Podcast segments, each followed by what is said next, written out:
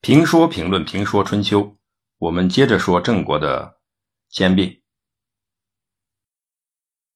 周平王东迁以后，种种现象表明，山中已经没有老虎了。但是人们有这种感觉，却没有人敢去挑明。很多时候，人们被习惯或惯性所驱使，不敢面对现实。而首先认清现实，并且挑战周老大的人。还是郑国的郑庄公姬武生，正是这个姬武生一箭射向了周天子，一脚把周天子从神台上踹了下来。这是怎么发生的呢？我们先看看周郑交质。所谓周郑交质，就是周天子把自己的儿子王子胡作为人质抵押在郑国，郑国也把自己的太子忽。作为人质抵押在周天子那里，王子胡狐狸的狐，太子忽忽然的忽，您没有听错。周天子将自己的太子预备天子作为人质留在了郑国。郑国不是周朝的诸侯吗？不是小宗吗？在周家的天下，他是儿子辈的，怎么能让周天子的太子所谓的王子未来的天子做人质？并且让自己的儿子作为交换，诸侯的儿子怎么能与天子的儿子相互交换？这不是乱了套了吗？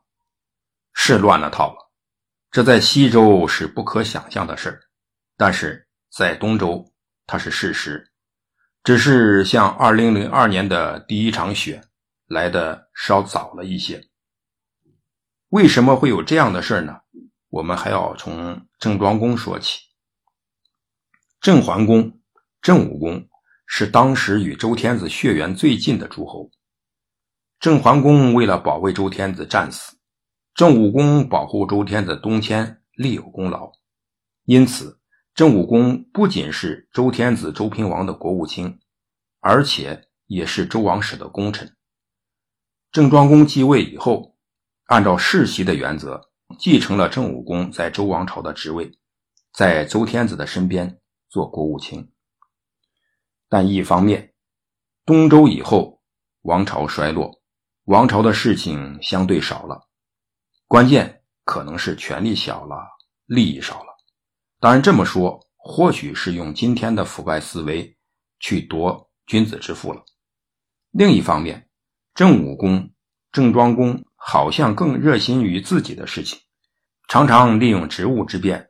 做一些对郑国有利的事儿，而这些事情呢，有些可能触动了周王朝的底线，比如欺负甚至兼并别的国家。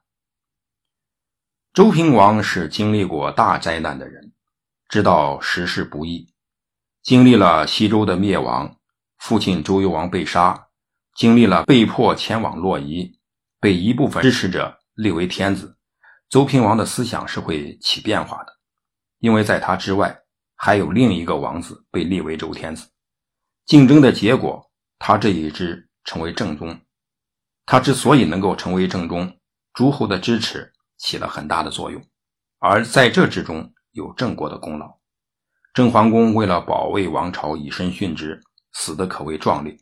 郑武公率军护卫王室东迁，立下了汗马功劳，可谓忠诚。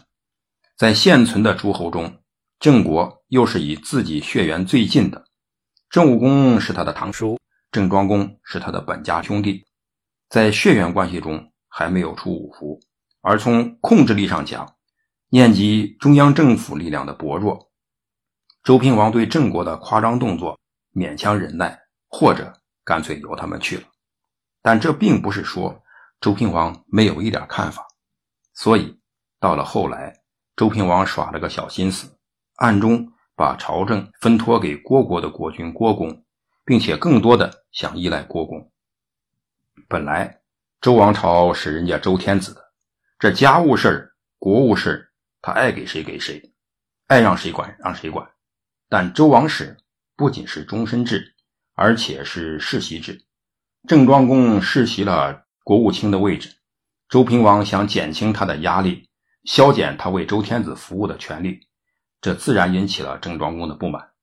你凭什么？为什么？于是郑庄公找周平王理论。作为天子，他有这样的权利，爱让谁做事就让谁做事。但这时的周天子已经没有这样的气魄了，甚至有些理屈的向郑庄公解释，因为他东迁后能够依赖的诸侯实在是不多了，不能把人都得罪了。以后再迁，谁来帮你的忙？也许是这个缘故，周平王有点讨好的向郑庄公解释。为了保证自己说的是事实，周天子与郑庄公还相互交换了人质。以保证周天子相信郑国，不做对郑国不利的事，郑国也一样。这样，王子胡在郑国做人质，郑国的太子忽在王室做人质。